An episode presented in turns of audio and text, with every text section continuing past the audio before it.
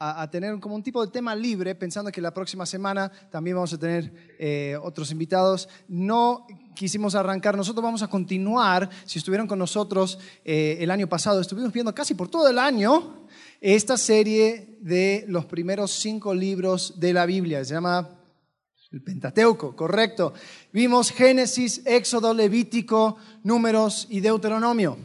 Y vamos a continuar ya terminando abril, vamos a continuar con el libro de Josué y el libro de jueces. Vamos a explorar diferentes personajes, circunstancias, situaciones, cosas que, se, van dando, que son para nosotros ejemplo del cual podemos ir aprendiendo. Entonces, si pensaste que, que ya íbamos a tomar un descanso del Antiguo Testamento, bueno, sácale el polvo y vamos a entrar una vez más al libro de Josué. Va a ser un tiempo increíble. Pero hoy quisiéramos eh, explorar un tema en particular, en particular, y es la vida de Josué antes de Josué. Es decir, la persona, Josué, antes de que aparece en su propio libro, Josué. Y lo quisiéramos hacer porque eh, eh, está, está bien encapsulado y lo que podemos encontrar es que Josué fue un hombre de fidelidad. Él se podía, podemos resumir su vida en esa sola palabra, fidelidad. Y lo que vamos a explorar es el hecho de que Dios comenzó a trabajar en la vida de Josué mucho antes de que él entrara a la tierra prometida. Si conoces la historia de Josué, él fue aquel que continuó después de Moisés. Moisés saca la tierra de Egipto eh, digo, a, Israel de la tierra de Egipto y les lleva a la tierra prometida. Están 40 años dando vuelta en el desierto y Moisés está con ellos, Moisés está con ellos, pero Moisés muere. Él nunca entra a la tierra prometida. El que les guía y les lleva y, y con Israel conquista la tierra es quién? Josué. Ok.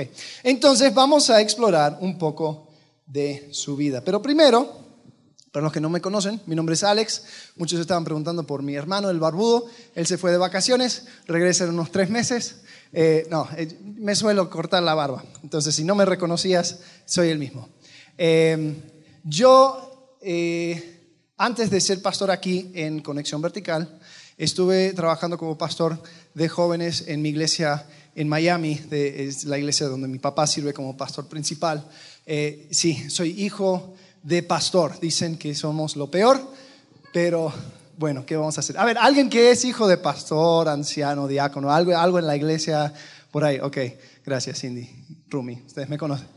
Entenderán. Em, pero este tema de ser hijo de pastor es, curioso. Yo soy el número dos de seis. ¿se, han, ¿Se han preguntado por qué los pastores tienen tantos hijos? Bueno, te voy a dar el secreto hoy mismo.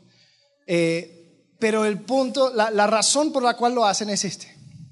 Porque a las 8 de la mañana, yendo en el coche hacia la iglesia, no vas a encontrar a nadie que te ayude a cortar y doblar los boletines.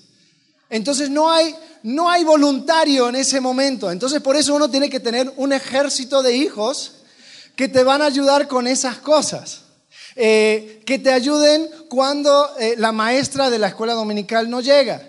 Que te ayuden cuando, eh, no sé, el que estaba encargado de los jóvenes se levantó y se fue. Una vez eh, sucedió que todo el grupo de alabanza se fueron de vacaciones. Eh, eran buenos amigos entre ellos, entonces tomaron todas las mismas vacaciones, se fueron.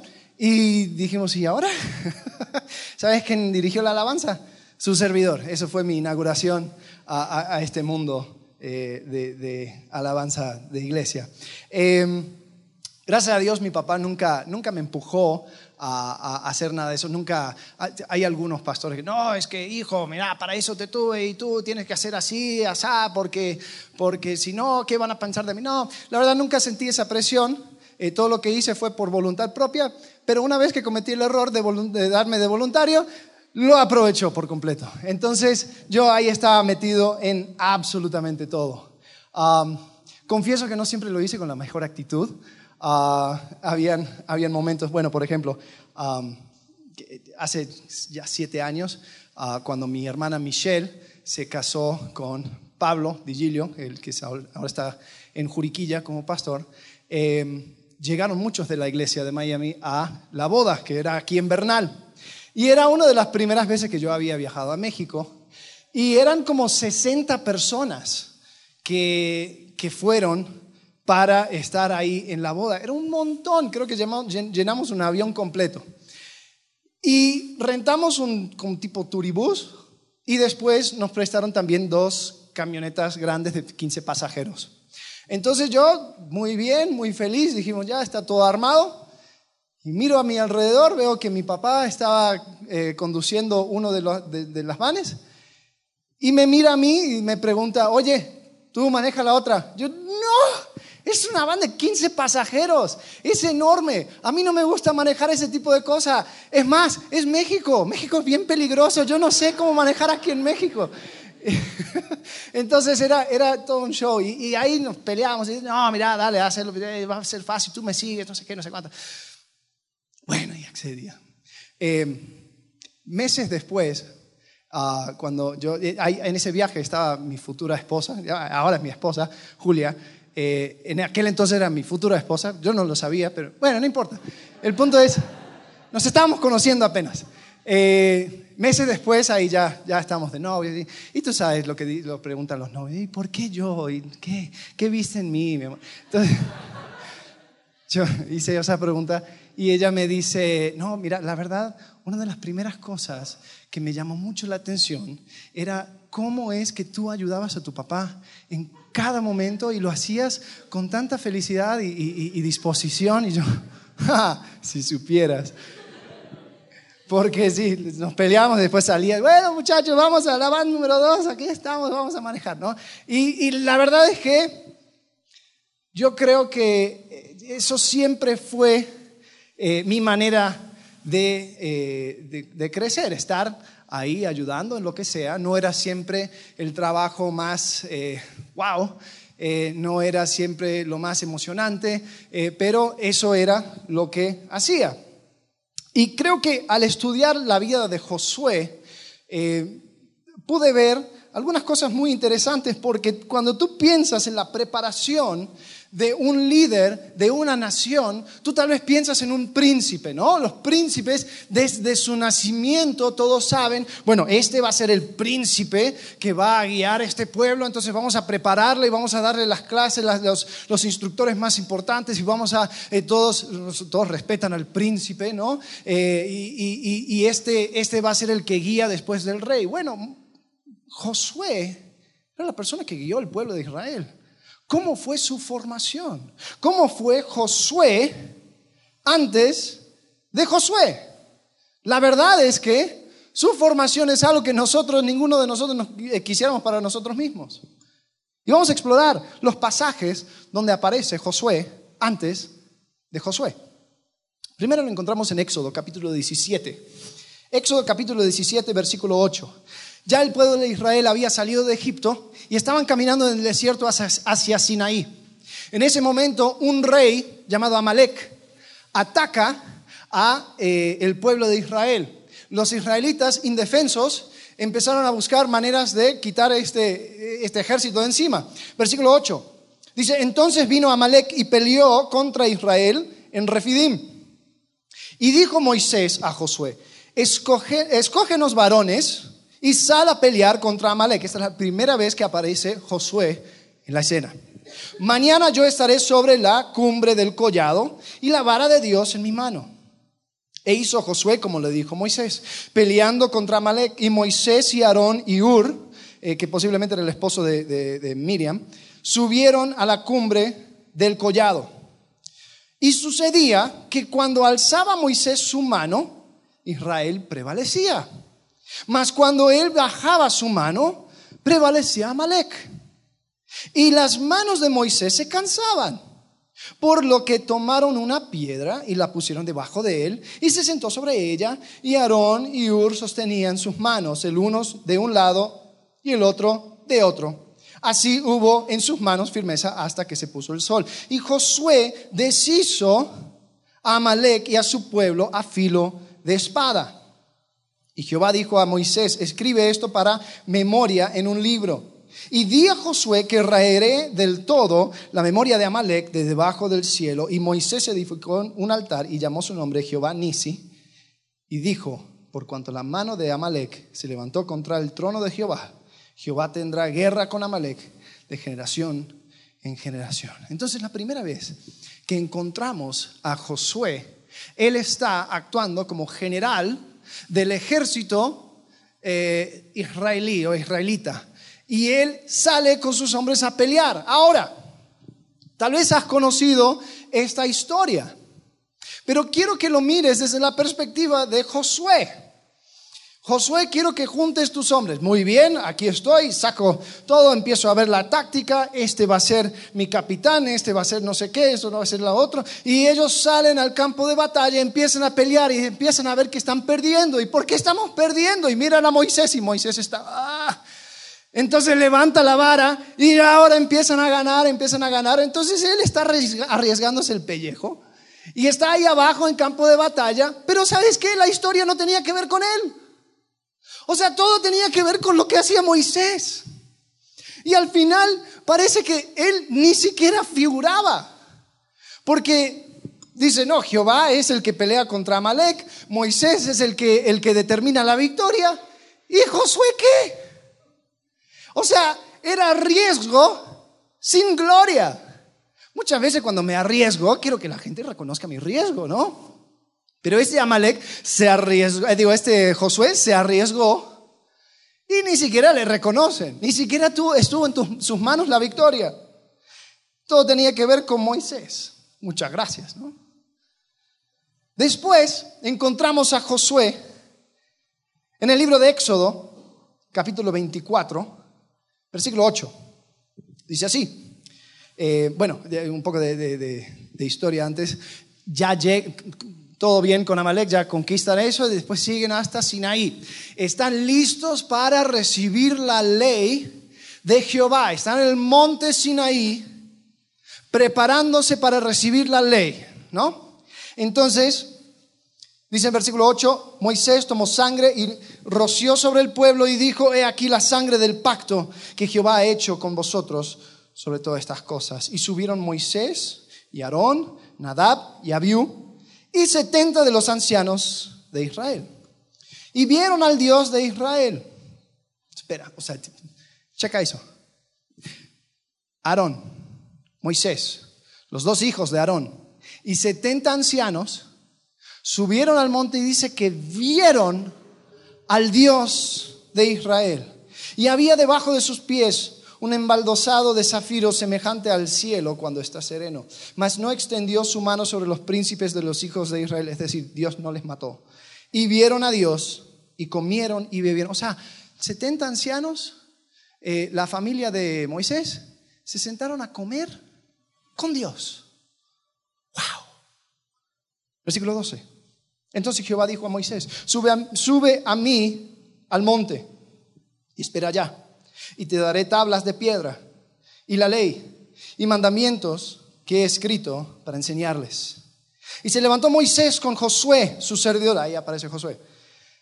Y Moisés subió al monte de Dios y dijo a los ancianos, esperadnos aquí hasta que volvamos a vosotros. He aquí, Aarón y Ur están con vosotros, el que tuviera asuntos, acuda a ellos. Entonces Moisés subió al monte y una nube cubrió el monte y la gloria de Jehová reposó sobre el monte Sinaí, la nube lo cubrió por seis días. Y al séptimo día llamó a Moisés de en medio de la nube. Y la apariencia de la gloria de Jehová era como un fuego abrasador en la cumbre del monte a los ojos de los hijos de Israel. Y entró Moisés en medio de la nube y subió al monte. Y estuvo Moisés en el monte cuarenta días y cuarenta noches. ¡Wow! Qué increíble. Moisés pasó 40 días en la mera presencia de Dios recibiendo la revelación para el pueblo.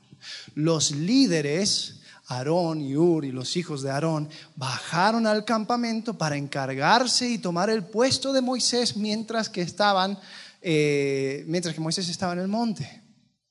¿Y Josué dónde estaba? Bueno, posiblemente estaba sentado a la mitad de la montaña esperando que Moisés llegara y esperando los 40 días para ver qué iba a hacer, porque era el asistente de Moisés. Él no estaba ni en el campamento, ni estaba en la montaña. Porque cuando Moisés baja de la montaña, ¿sabes la primera persona que ve? Josué.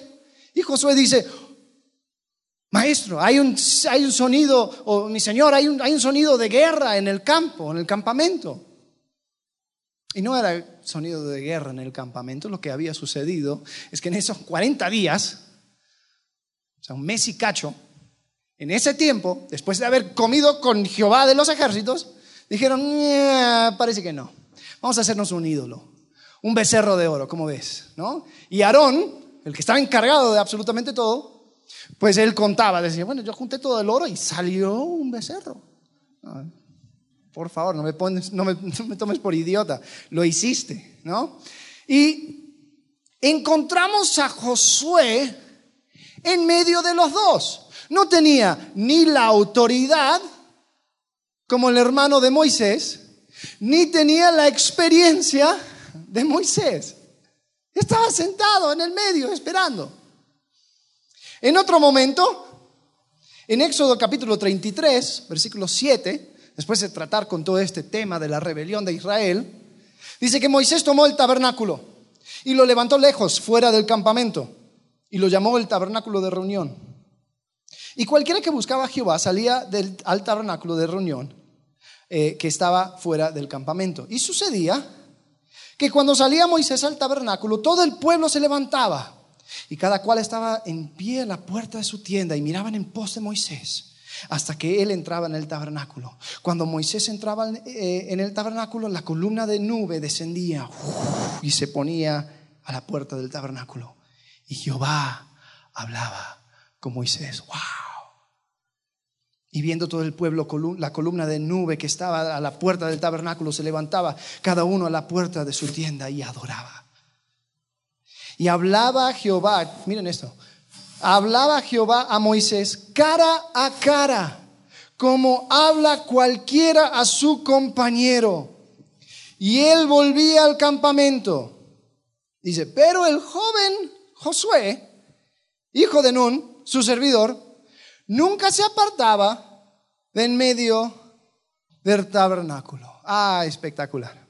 O sea que el general victorioso Josué Aparte de ser cuidador de líderes geriáticos, aparte de ser eh, aquel que tenía que esperar a que Moisés subiera, descendiera, ahora tenía que ser vigilante de la carpa santa. Muchas gracias, Moisés. Él no estaba dentro del tabernáculo siendo parte de todo eso, pero él se tenía que quedar sentado enfrente para asegurarse tal vez que nadie entrara, que nadie por curiosidad metiera la mano, la cabeza, lo que sea. ahí estaba. Dice que Moisés salía y entraba, que cuando salía y entraba todos se paraban y adoraban y era un, todo un suceso, ¿no? Eh, una nube del cielo descendía en una columna y wow. Pero después Moisés se iba, se iba a comer, se iba, no sé, a atender a otros asuntos. ¿Y quién se quedaba? Josué. Yo creo que tenía mucho tiempo con sus pensamientos en esos momentos, ¿no? Porque ahí se quedaba. Y Josué, primero tenía riesgo sin gloria. Después en esto podemos ver que tenía responsabilidad sin emoción.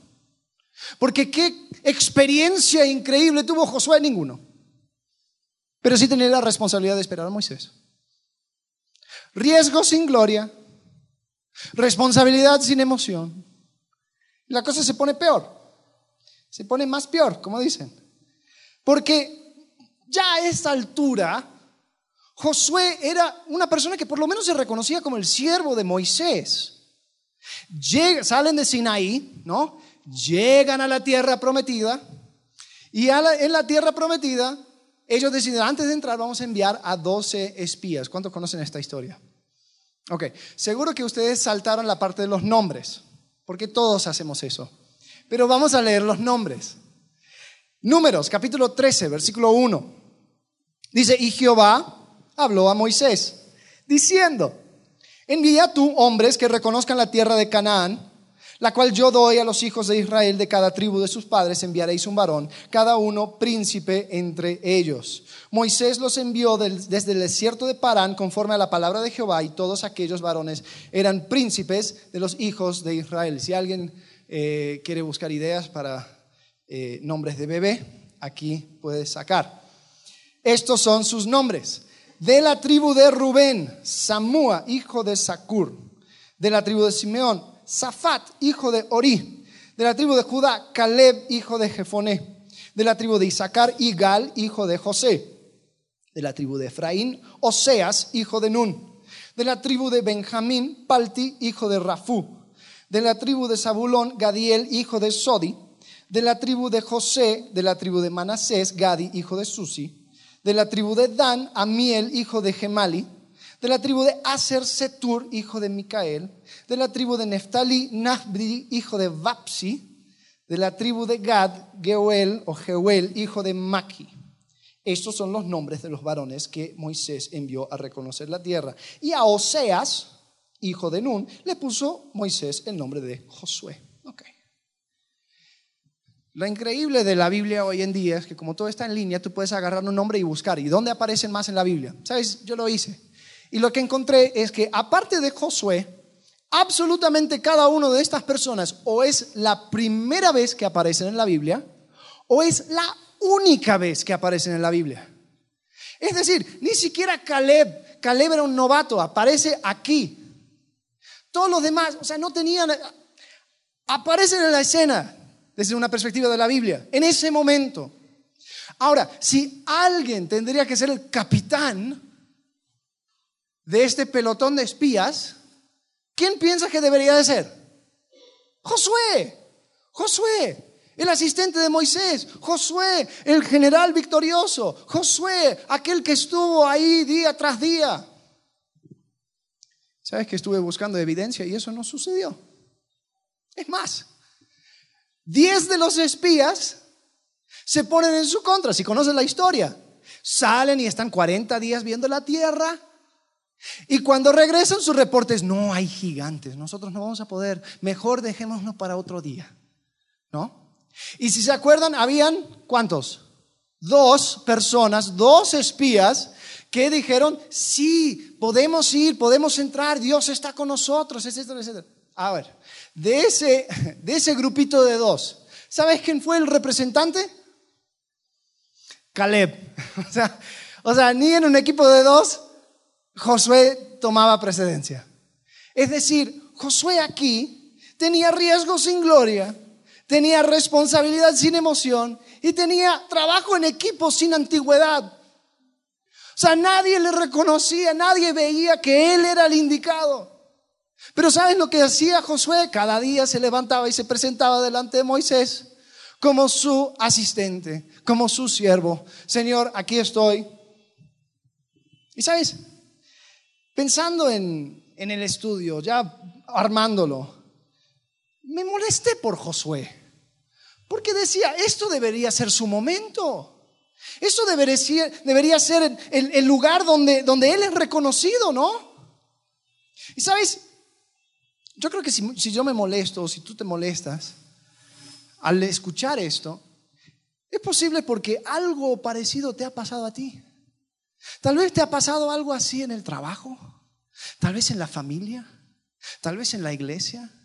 Tal vez han habido momentos donde dices, yo aquí estoy rompiéndome el lomo cada día.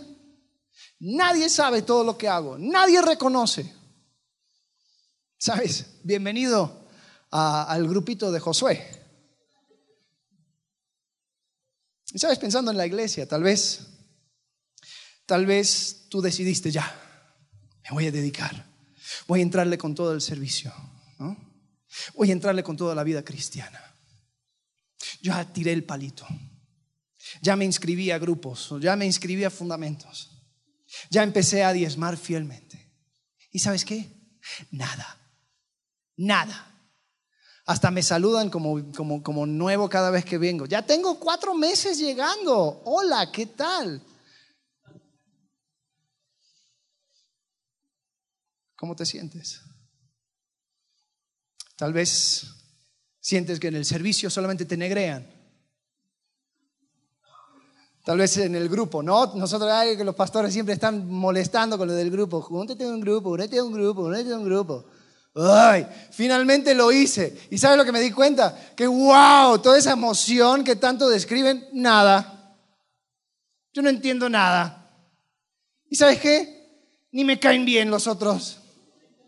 O sea, gracias, ¿no?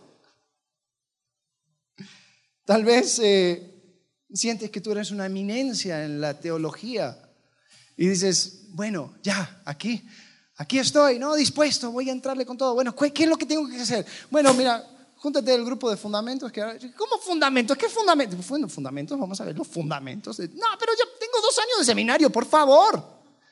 No, mira, vas a estar en este grupo. Y resulta que el grupo, hay una persona que está al lado tuyo que acepta a Cristo en, el tercer, en la tercera reunión. O sea, dices, yo cómo voy a estar con estas personas aprendiendo o disque aprendiendo cosas que yo ya sé. ¿Por qué no me reconocen? ¿Por qué no se dan cuenta? ¿Sabes? Yo creo que aquí hay una lección muy importante acerca de la fidelidad. La fidelidad. Y pensando en una frase mágica, una idea principal, no pude, entonces tengo varias, así que te lo voy a tirar. Fidelidad, escuchen bien. Fidelidad es la suma de millones de momentos inconvenientes, aburridos, frustrantes y dolorosas que sufres a causa de la fe que tienes en un resultado futuro. La fe es el motor de la fidelidad. O dicho lo inverso, podremos decir que la fidelidad es el resultado de tu fe. Aquel que es infiel en su centro tiene una crisis de fe. La fidelidad es el hilo sobre el cual cuelga la vida plena en Cristo.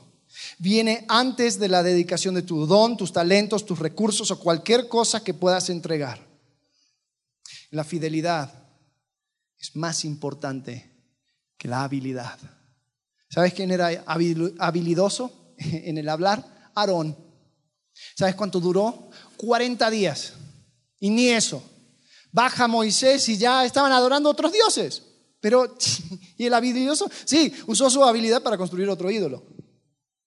Ahora no te equivoques, la habilidad es muy importante y deberíamos de entregar a Dios cada uno de nuestras habilidades y talentos, pero no se compara en nada con la fidelidad el constante presentarme, decir, aquí estoy, aunque nadie me ve, aunque nadie me reconozca, aunque nadie entiende lo que hago, yo lo hago porque tengo fe que lo que estoy haciendo primero es lo correcto y termina dando gloria a Dios. Alguien una vez dijo, el 80% del éxito consiste en presentarse. Y es cierto. Hubo un instituto de estudio sociológico que trataban de, unir las reglas, estaban, estaban estudiando de, por qué la pobreza, ¿no? Y ellos eh, trataron de ver, o sea, si pudiéramos dar a, las personas unas reglas para que pudieran evitar la pobreza eh, en su mayor cantidad, en la, mayor posibilidad, ¿cuáles reglas o cuáles, cuáles cosas podríamos decirles? Y ellos eh, sacaron tres reglas. Número uno, termina la prepa. Número dos, espera hasta el matrimonio para empezar a tener bebés. Número tres, consigue un trabajo. Ellos dijeron, si tú cumples con estas tres reglas, dice, solamente el 2% que las está cumpliendo está actualmente en la pobreza. Entonces, con esas tres reglas, tú puedes tener una oportunidad a salir. Ahora, si quisiera pensar en la iglesia, opinión personal, quiero sacar mis propias tres reglas. Quiero unas tres reglas para poder vivir una vida plena en Cristo. Ahora, no es el todo, pero te puedo decir que cumpliendo con estas tres reglas, estas tres reglas, vas a estar muy, muy, muy encaminado hacia una vida plena en Cristo. Número uno, sé miembro activo de una iglesia. Haz amigos ahí. Sé miembro activo de una iglesia. Haz amigos ahí. Número dos, espera, eh, perdón, eh, busca una persona que te pueda ayudar a conocer mejor e imitar a Jesús. Primero, busca una persona que te pueda ayudar a conocer mejor e imitar a Jesús. Número tres, Busca una persona a quien puedes ayudar a mejor conocer e imitar a Jesús. Es decir, primero, comunidad. Segundo, recibir. Tercero, dar. Si tú cumples con estas tres cosas, ¿no? La gente dice, ay, es que, es que yo no sé qué es lo que tengo que hacer porque siempre caigo en lo mismo. Bueno, aquí está. O sea, la gente espera la columna de fuego, ¿no? ¡Ah! ¿Y sabes lo que Dios va a decir? Ve a la iglesia. Consíguete una persona que te pueda enseñar más de mí. Ayuda a otros. Eso es. Pero no hay reconocimiento ahí. Pero ¿sabes lo que sí requiere? Fidelidad. Fidelidad. Fidelidad. Cada día. Levantarte, presentarte. ¿Sabes? Con ser fiel a esas tres reglas abres la oportunidad a que Dios comience a trabajar por medio de ti y en ti. Van a llegar momentos de desánimo. Van a llegar momentos de aburrimiento, de frustración. Van a llegar momentos donde sientes que nadie te ve, nadie te reconoce y todo lo demás. Pero sabes que esta es la base. Y de eso se trata la fidelidad. Ah, y hay una última cosa. Escuchen bien. Tú no tienes idea de lo que Dios quiere hacer por medio de ti. Tú no tienes idea de lo que Dios quiere hacer por medio de ti. Yo creo que Josué tampoco tenía idea. Y, y Josué no tenía un Josué para apuntar antes de Josué. A ver, me explico. La persona Josué no tenía un libro Josué para apuntar diciendo, para ahí voy. La persona Josué antes de Josué solamente tenía el hoy. Solamente tenía el negreo constante el, trabajo sin reconocimiento, riesgo sin gloria, responsabilidad sin emoción, trabajo en equipo sin reconocimiento alguno. Cada día, cada día. Y algo curioso, o sea, parece que ni le respetaban, porque el escritor de, Éxodo, puede ser que es, Moisés, eh, cuando describe a, Josué, el hombre tenía 56 años. ¿Y sabes cómo le llama? Le dice, el joven Josué. por favor, soy un general. ¿Cómo vas a decir el joven Josué? No, el joven Josué ahí sentaba fuera del tabernáculo, ahí esperaba a Moisés, ahí subía con Moisés, ahí bajaba con Moisés y nada.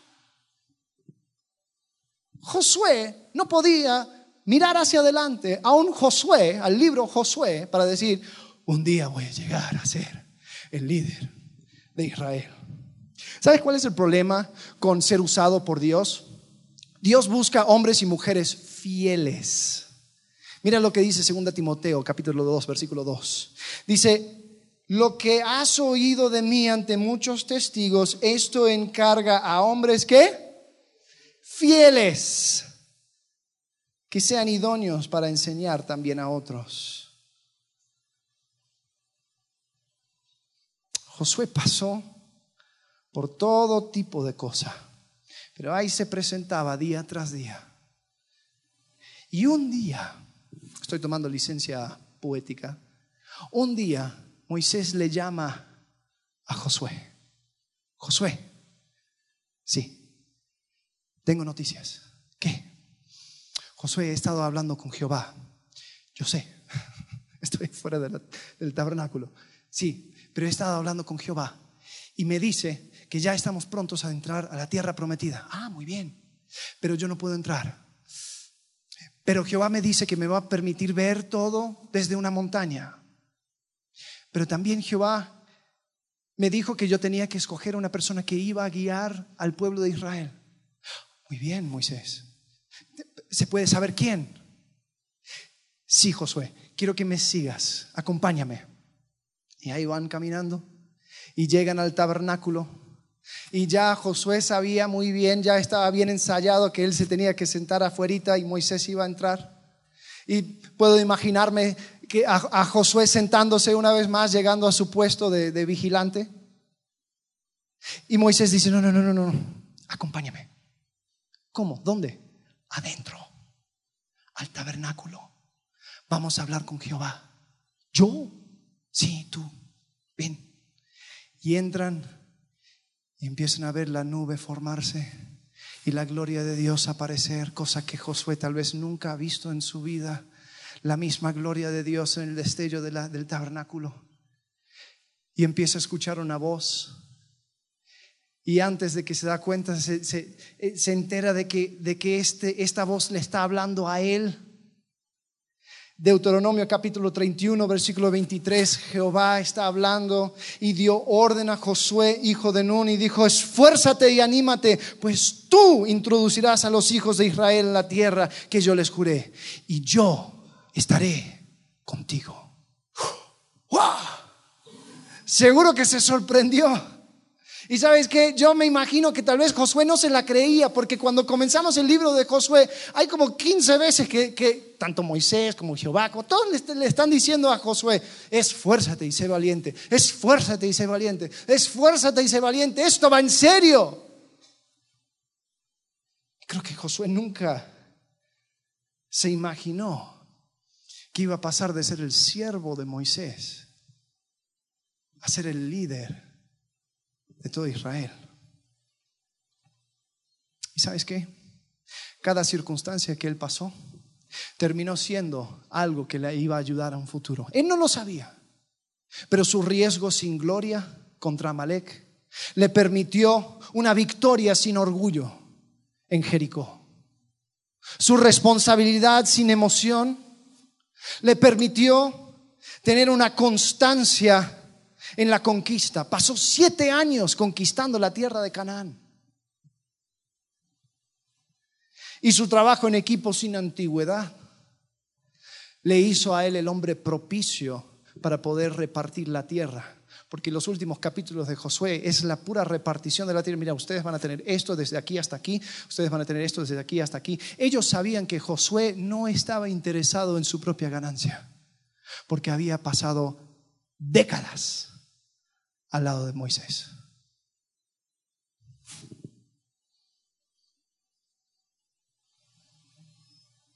A ti no te corresponde conocer la totalidad del plan de Dios para ti. Lo que a ti te corresponde es ser fiel a Dios hoy. Hoy. Mira lo que dice Hebreos capítulo 6, versículo 9 al 12.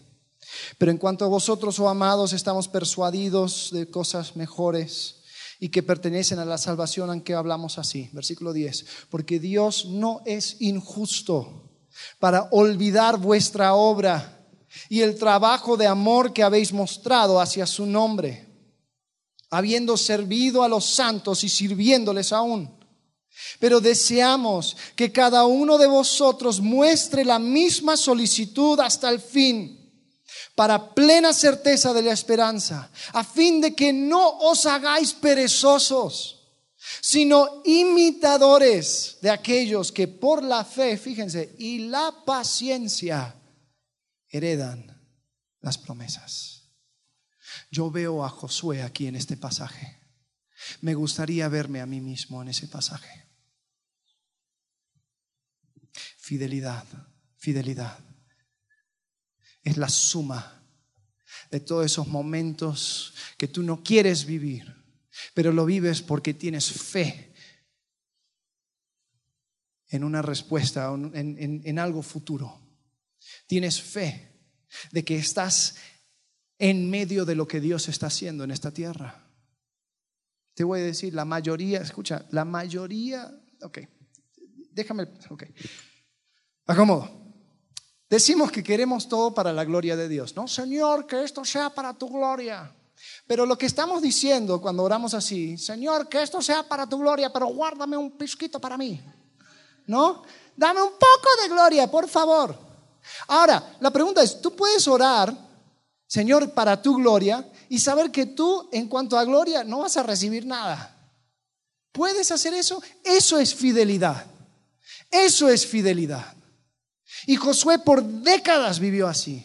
Y yo creo que Josué nunca hubiera llegado a donde estaba si no hubiera sido fiel día tras día, tras día, tras día, haciendo lo mismo sin que nadie le viera ni le reconociera.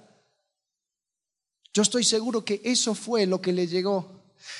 Hay personas que, que, llegan y, y, dicen, no, yo quiero hacer esto, yo quiero hacer lo otro, yo quiero hacer... Es como que espérate. ¿Sabes cuál es la pregunta mayor entre, entre el liderazgo de la iglesia cuando estamos buscando con quién contar y todo? Es, es eso. ¿Con quién cuento? ¿Quiénes, ¿Cuáles son las personas fieles? No es tanto cuáles son las personas propicias y capaces, porque la verdad hay mucha gente que no son tan fieles, pero sí son habilidosos. Y esas personas se descartan a sí mismos porque no son fieles. Me encanta la comparación, ya terminando, me encanta la comparación entre el comienzo del libro de Josué y el final del libro de Josué. Mira cómo comienza Josué, Josué 1.1. Aconteció después de la muerte de Moisés, siervo de Jehová, que Jehová habló a Josué, hijo de Nun, siervo de quién? Siervo de Moisés. Ok, no hay mucha gloria en ser siervo de Moisés. No hay mucha gloria en seguirle a un hombre que tiene, el tipo se murió a los 120 años. A estarle siguiendo y estarle ayudando y sube aquí, baja aquí, entra aquí, sale aquí y estar cuidando el tabernáculo y estar subiendo el monte. Pero mira cómo termina Josué, capítulo 24, versículo 29. Después de estas cosas murió Josué, hijo de Nun, siervo de Jehová. El ser fiel como siervo de Moisés le permitió terminar como siervo de Jehová. Te digo algo. Tal vez se piensa que hubo una transición, ¿no? Dejó de ser siervo de Moisés, entró a ser siervo de Jehová. No, no, no, no, no. Con ser siervo de Moisés y ser fiel en eso, ya estaba siendo siervo de Jehová. Porque eso es lo que Dios quería de él en ese momento. Qué hambre tenemos nosotros de reconocimiento, de gloria, de emoción, de sentir esto, sentir lo otro. Y ojo, no estoy hablando de duda, porque duda es, a ver, yo no sé si eso es cierto. Hay personas que están que saben que lo que lo que conocen acerca de la escritura es verdad, pero dicen, la verdad es que no me emociona. Mi respuesta para ti es que eso no importa. Porque lo que Dios busca son hombres fieles, mujeres fieles que van a actuar en base a la verdad, aunque carezcan de reconocimiento, emoción o antigüedad. Seamos fieles en lo poco,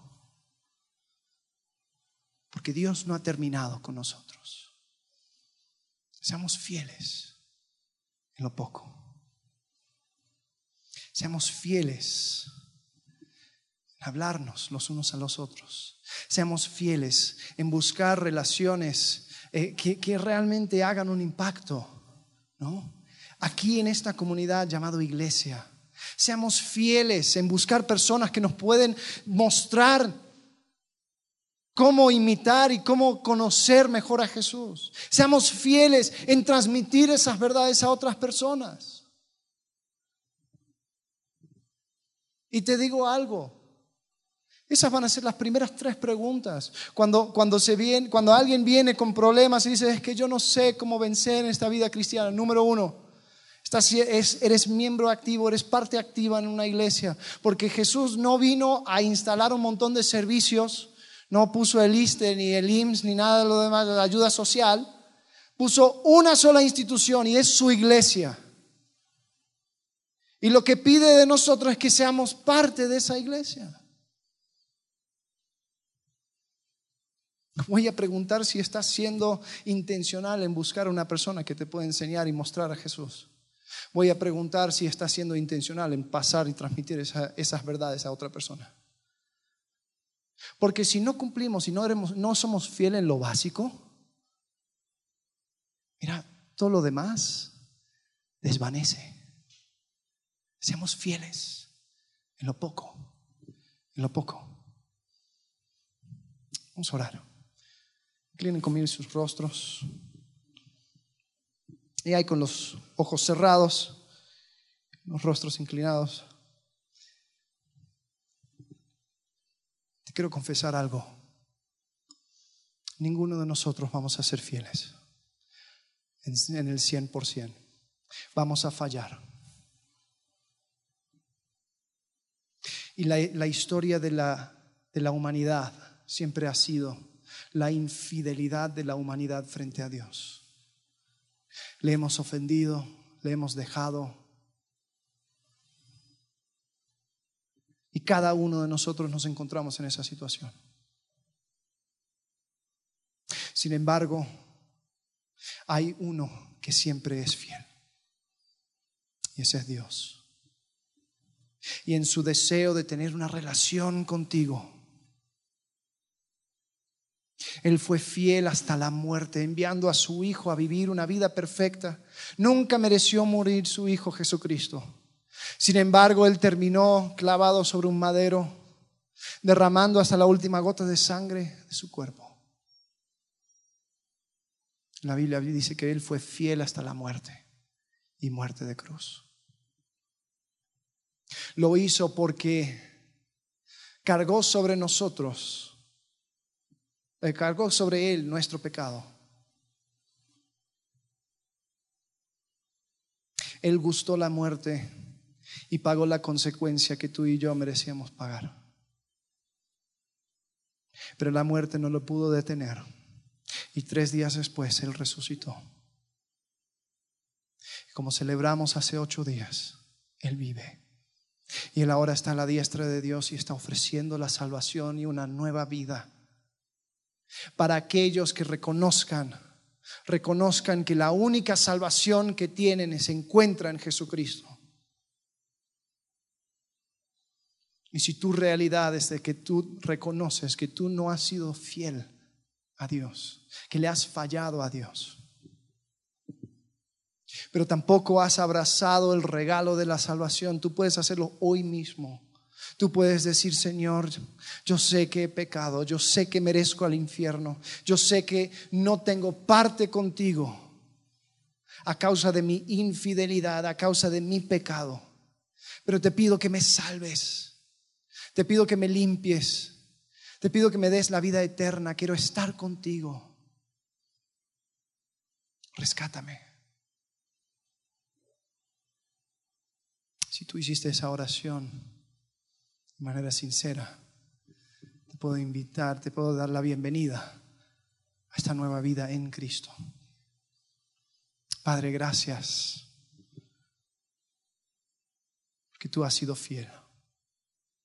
Permítanos dejar a un lado el destello del reconocimiento. Permítanos dejar de buscar nuestro bien, Señor, y vivir para tu gloria. Permítanos seguir en el ejemplo de Josué,